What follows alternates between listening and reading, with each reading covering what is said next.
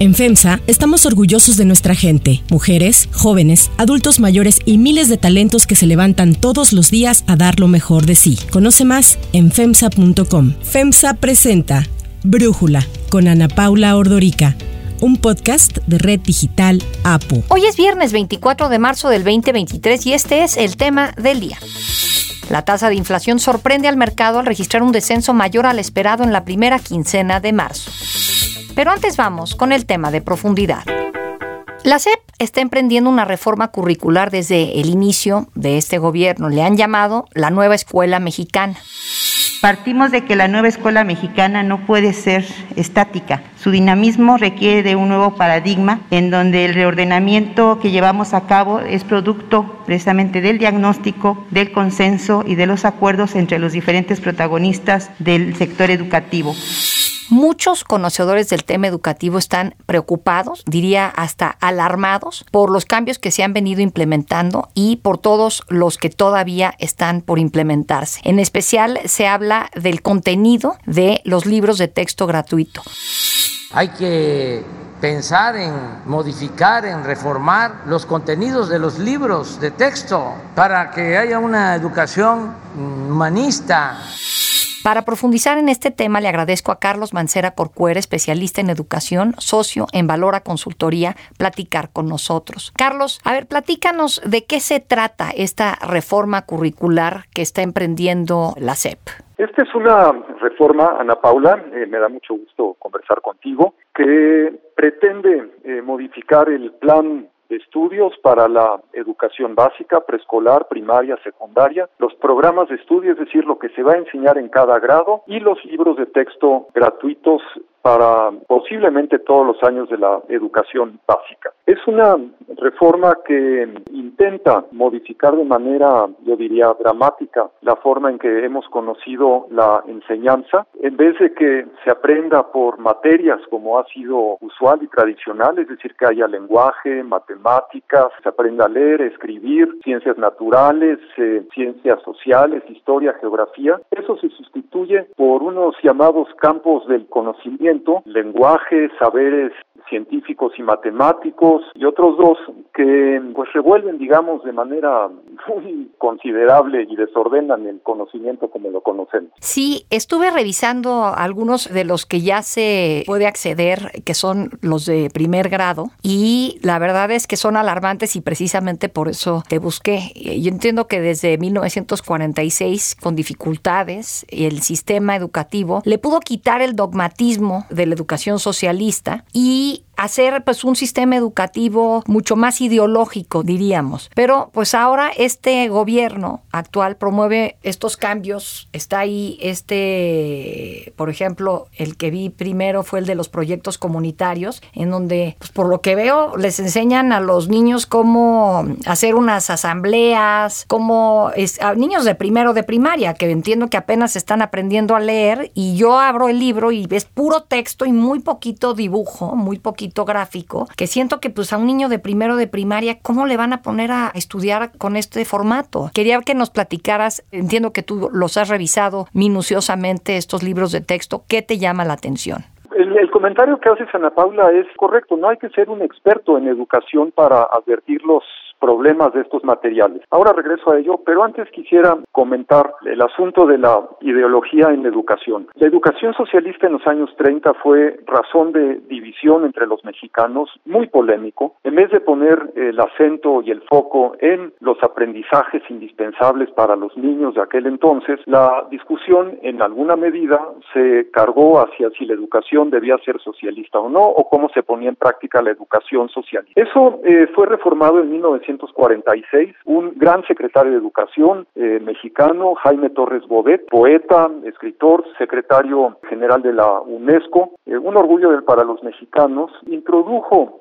los fundamentos actuales del artículo tercero constitucional que orienta eh, la educación. Es una educación que parte de principios humanistas, científicos, alejados a los eh, dogmatismos, laica, integral, que atienda a los diversos ángulos del quehacer humano y de la formación de las personas. Esos principios siguen vigentes, inclusive en la reforma del artículo tercero constitucional que hubo en, en 2019, ya en esta administración, que fue aprobada por unanimidad, por cierto, o casi unanimidad, esos principios quedaron completos, nadie los trastocó. Llama mucho la atención que en esta reforma que ahora se presenta se modifiquen, trastoquen y pierda la orientación de educación respecto de lo que marca el artículo tercero constitucional. En vez de tener una educación eh, con esas características de humanista, científica, alejada a los dogmatismos e integral, se plantea ahora una educación pues fundamentalmente de corte comunitario. Eso significa que los eh, niños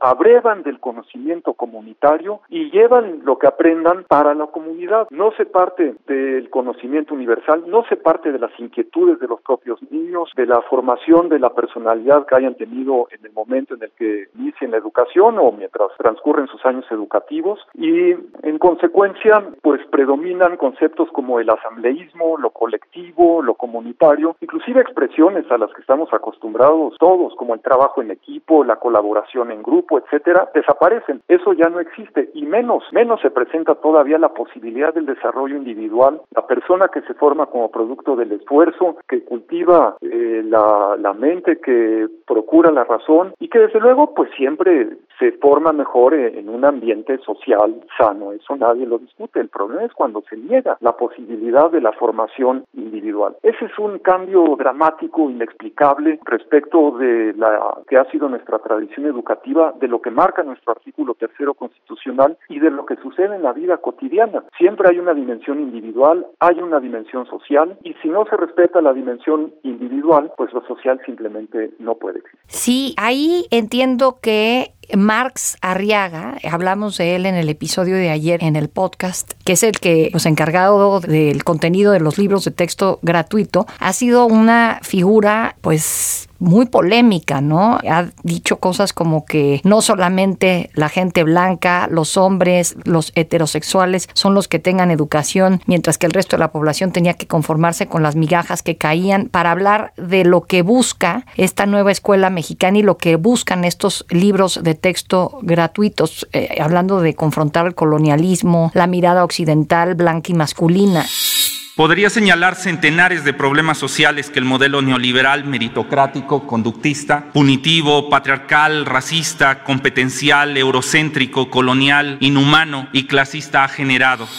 ¿Qué opinas de esto, Carlos? Bueno, nuestra educación siempre ha estado preocupada por las libertades, por el respeto, por, por que no haya discriminación de ningún tipo, por la unidad de los mexicanos. Esos son valores que han estado presentes siempre, al menos desde la Constitución de 1917 en nuestro sistema educativo y que cada vez se han ido afianzando más. Es realmente un abuso, es completamente indebido de parte de cualquier funcionario de la Secretaría, de esta o de cualquier otra Secretaría de Educación, simplemente denostar el esfuerzo educativo de generaciones y generaciones de mexicanos, afirmando que antes la educación era sexista, era racista, eh, destructora de las comunidades indígenas, de nuestra cultura. Eso no es cierto. La educación siempre ha tenido en cuenta la pluralidad, la necesidad de la convivencia. La escuela es un espacio de convivencia por excelencia. Todos fuimos a la escuela y todos sabemos que el gran valor de la escuela, además de los aprendizajes cognitivos que logremos, está en la convivencia y entendernos con el prójimo, respetarnos, eh, afianzar nuestra personalidad y crearnos un horizonte. Entonces, pues realmente no es eh, explicable que este funcionario Marx Arriaga o cualquiera otro pueda simplemente denostar nuestra historia educativa, el trabajo que han hecho millones y millones de maestros, millones o decenas de millones de madres y padres de familia y que ahora se diga que todo eso estuvo mal. ¿Por qué? Pues porque él dice que estuvo mal, le parece que son atributos que ya no corresponden y por su voluntad ha de modificarse. Ahora veo que en este intento de mover eh, la educación hacia un espíritu comunitario, me surge la pregunta si la escuela debe reproducir la realidad de las comunidades o más bien ayudar a transformarla para acercar a los alumnos a mejores conocimientos, para darles herramientas que hagan posible su superación. Esto te lo pregunto porque en una parte del libro de texto gratuito de primero de primaria veo que les dicen que está bien hablar con la OS al final de algunas palabras, ¿no? Como dijiste, que porque así se habla en la comunidad, hacer algunas contracciones como tons, ¿a dónde vamos? Y dile a tu ma que te dé la mochila, o sea, ese tipo de contracciones. Entiendo que a veces así se habla, pero me sorprende que ya en un libro de texto se ponga como algo aceptado y no sé si hasta fomentado. Pues sí, efectivamente son eh, cosas que no deberían eh, formar parte de los contenidos educativos. La, educación eh, implica un esfuerzo, significa que cada persona trate de perfeccionarse, trate de encontrar aquello que favorezca de manera más precisa, más clara su comunicación con los demás, que haya ciertas convenciones para entendernos los unos con los otros. Enseñar esas fórmulas vulgarizando el lenguaje con expresiones que sí se usan todas las, las utilizamos de vez en cuando, pero llevar eso a la escuela es otra, otra historia. De hecho, una comunidad siempre, este, siempre debe alimentar parte de lo que sucede en una escuela. Los niños viven en una comunidad, viven en un pueblo, viven en un barrio, en una colonia. No puede desprenderse eh, al alumno y a la escuela de la comunidad. El problema está como se plantea en esta propuesta curricular y en los libros, cuando se piensa que el mundo empieza y termina en la comunidad. Ese es el gran error. El aprendizaje trasciende ampliamente la comunidad, tanto por las fuentes del aprendizaje, de dónde se aprende, de dónde, quiénes eh, aprendemos, como por el destino y uso de nuestro aprendizaje. ¿Para qué aprendemos? Para nosotros mismos. El gozo de aprender en sí mismo es valioso. También para la comunidad, pero indudablemente también es indispensable para quienes desean una vida que trascienda la comunidad. Simplemente pensemos más allá de lo físico rigurosamente en tecnologías. Hoy en todos los pueblos, en todos los hogares prácticamente, hay un teléfono celular, hay conexión. Los eh, niños, sus familias bajan contenidos, exploran en los navegadores.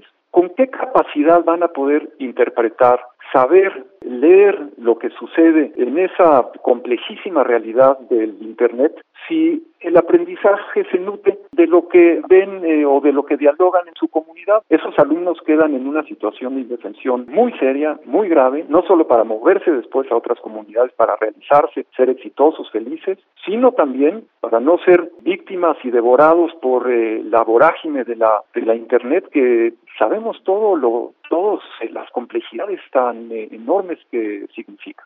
Bueno, y más ahora que ya estamos frente a nuevas herramientas como la inteligencia artificial que empiezan a estar disponibles. Y bueno, si, si ni siquiera te están dando la herramienta para la tecnología, digamos, del siglo pasado, ahora cómo, cómo acercar a estos jóvenes a las tecnologías de este siglo, ¿no? ¿Cómo van a discernir lo que es verdad de lo que no es verdad? ¿Cómo van a entender los idiomas diversos eh, o los lenguajes tan diversos que pueda haber en las redes? ¿Cómo van a eh, ordenar la información vastísima que se encuentra en cualquier búsqueda de Internet? ¿Qué sentido le van a dar a esa información? Una de las materias que se vacía de manera brutal en esta reforma curricular de la SEP son las matemáticas. Eh, de hecho, deja de ser una materia, los niños ya no aprenderían matemáticas como tales, se difuminan y aparecen pedacitos de matemáticas aquí y allá, pero ciertamente es casi seguro que de avanzar esta reforma, y ojalá no avanzara por estas razones, los eh, niños eh, ya no podrían, los niños de primero, segundo de primaria, ya no podrían contar hasta 100 unidades, ya no podrían sumar o restar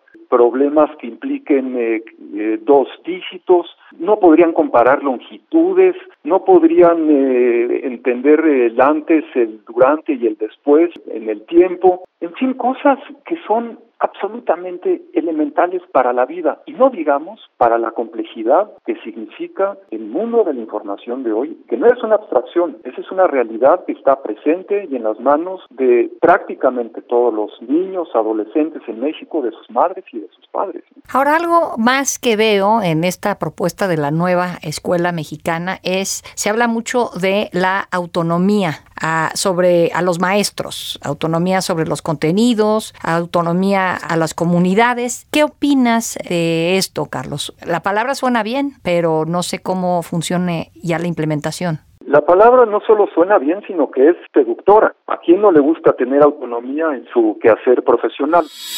¿Qué es la autonomía profesional y curricular? Es la libertad que tienen maestras y maestros para decidir y ejercer la dirección de su práctica docente en el aula, además de intercambiar sus experiencias docentes con la comunidad educativa y crear relaciones con las personas en un contexto sociocultural abierto. Los maestros han tenido siempre una dosis de autonomía. Lo que tradicionalmente ha establecido la Secretaría de Educación Pública son los aprendizajes que se espera que los alumnos logren en los distintos grados educativos. Un niño de primero de primaria pues se debe contar hasta 100, a lo mejor de dos en dos, y el de tercero de primaria quizás ya deba hacer sus eh, restas y sumas de números un poco más grandes, el de sexto de primaria divisiones y a lo mejor hasta porcentajes. En fin, hay una progresión en el aprendizaje. Esa progresión en el aprendizaje y los contenidos, o sea, aquello que se espera que los alumnos aprendan, siempre ha sido parte de los planes y programas de estudio. los maestros han tenido autonomía para decir cómo enseñar. Es decir, nadie le dice en lo fundamental a un maestro, y por eso son maestros, por eso son profesionistas, cómo van a enseñar, si es por proyectos, si es con ejercicios en cuadernos, si es mediante diálogo, si es mediante cualquier cantidad de métodos que ellos eh, conozcan. Es decir, siempre ha habido autonomía para saber cómo enseñar contextualizado en función de las comunidades, de las escuelas, de los niños. En esta reforma se desdibujan los objetivos del aprendizaje. Es decir, un alumno puede egresarnos de primera de primaria, de sexto de primaria, sin saber leer y escribir lo elemental, sin mm. entender un párrafo sencillo o puede egresar de tercero de secundaria sin saber eh, manejar fluidamente las divisiones. Eso puede suceder perfectamente porque ya no hay contenidos asociados a objetivos del aprendizaje. Y entonces se les dice a los maestros, tú enseña, aquí te va una sugerencia en unos llamados programas sintéticos nacionales, pero tú modifica eso como lo creas conveniente, en función de lo que veas en tu comunidad, de lo que tú creas que sirva, y hace el codiseño curricular, como se dice. El maestro entonces pues puede no enseñar matemáticas, sino enseñar cómo sembrar. Y si el niño aprendió matemáticas o no, pues ese ya no es asunto de responsabilidad de nadie porque había autonomía curricular. Los maestros quieren autonomía, pero los maestros también quieren saber qué se espera de ellos. Y lo que se espera de ellos es lo natural, lo consustancial a la escuela y no una confusión respecto de los objetivos del aprendizaje, el desdibujamiento de las materias para que ellos tengan que imaginarlo. Ellos nunca han pedido eso. Ellos han pedido libertad, flexibilidad para enseñar sin monsergas administrativas, burocráticas, supervisiones excesivas.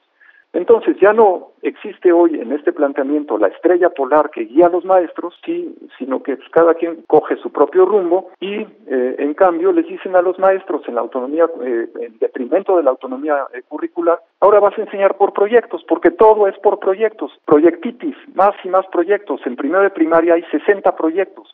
Eso es inviable, ningún maestro lo podría llevar a cabo y se prescriben los proyectos. No les dicen si quieren o no quieren los proyectos, son los proyectos que están en tres de cinco libros de texto que se han impreso ya para primero de primaria. Ahora, toda esta reforma entiendo que, pues de alguna manera implica modificar, o más bien es la pregunta que te quiero hacer, si modifica el artículo tercero de la Constitución. La educación es un derecho de la niñez, será responsabilidad del Estado concientizar sobre su importancia, corresponde al Estado la rectoría de la educación, la impartida por este, además de obligatoria, será universal, inclusiva, pública, gratuita y laica. ¿Cómo puede un gobierno llegar y hacer todos estos cambios y pues le guste o no le guste a quien le guste, se implementan y ya? Bueno, pues ¿cómo lo hacen? Brincándose las disposiciones del artículo tercero porque lo que se está haciendo es contrario al artículo tercero constitucional, en múltiples sentidos, pero digamos, tomaría un par de puntos eh, ilustrativos. El artículo tercero, como lo reformó este gobierno en 2019, dice que la enseñanza deberá ser por disciplinas, matemáticas, lenguaje, geografía, español, historia, etcétera. Eso ya no existe. Es decir, esa disposición de entrada, esa forma de organizar el conocimiento y el aprendizaje queda borrada, pues porque algún funcionario o algunos funcionarios en la SEP se les ocurrió que esto de los campos del conocimiento era una mejor idea. Otro ejemplo, eh, la educación alejada de los eh, fanatismos y apegada a los principios científicos. Cuando en una comunidad se puede enseñar lo mismo sobre la base de las ciencias y el conocimiento universal, que sobre la base de las creencias locales, pues hay una clara vulneración al artículo tercero.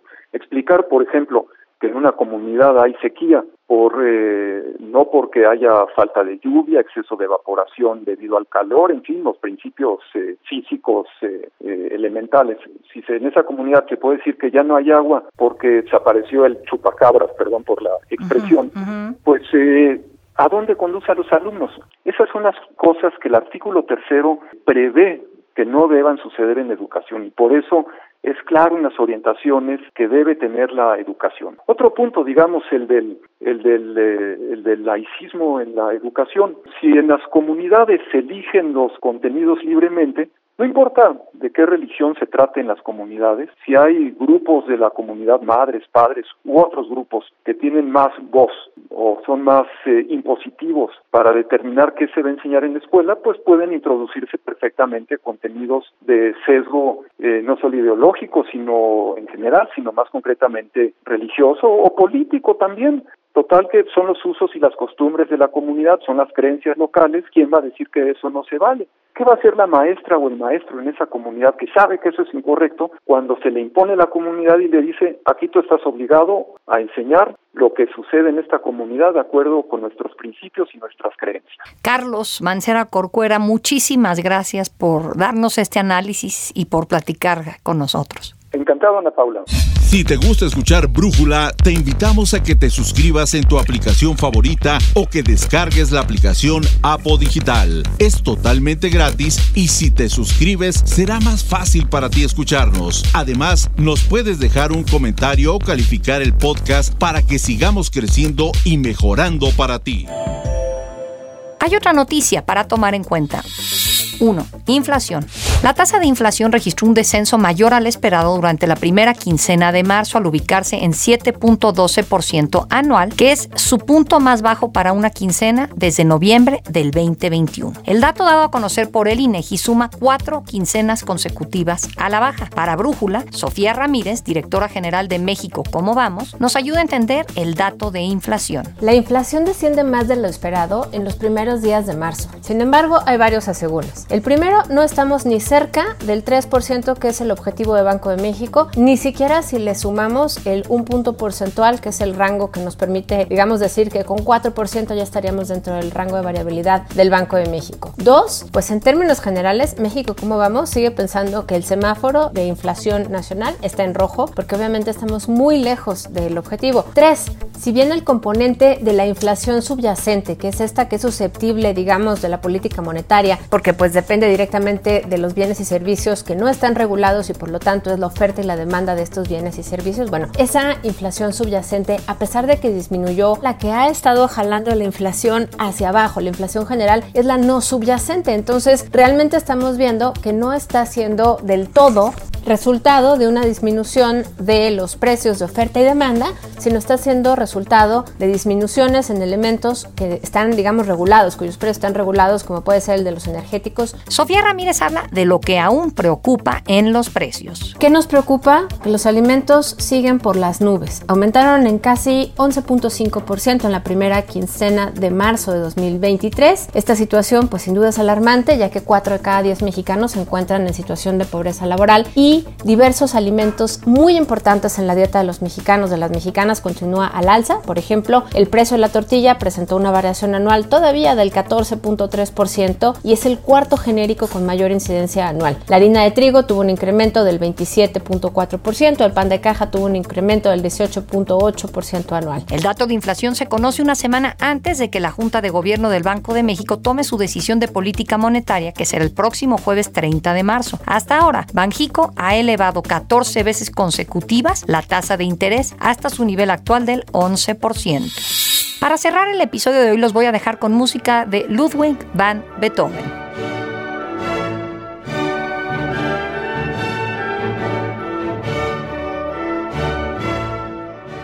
Beethoven está considerado como uno de los compositores más reconocidos en la historia y las artes. La revista Current Biology acaba de publicar que un grupo de investigadores sacó muestras de ADN de su pelo para buscar qué le ocasionó su sordera. Encontraron que tuvo una enfermedad genética del hígado y una infección de hepatitis B, que junto con su consumo crónico del alcohol fueron la causa de su muerte. Los investigadores no pudieron resolver la causa de la sordera. El próximo domingo se cumplen 196 años de la muerte de Beethoven en Viena a los 56 años.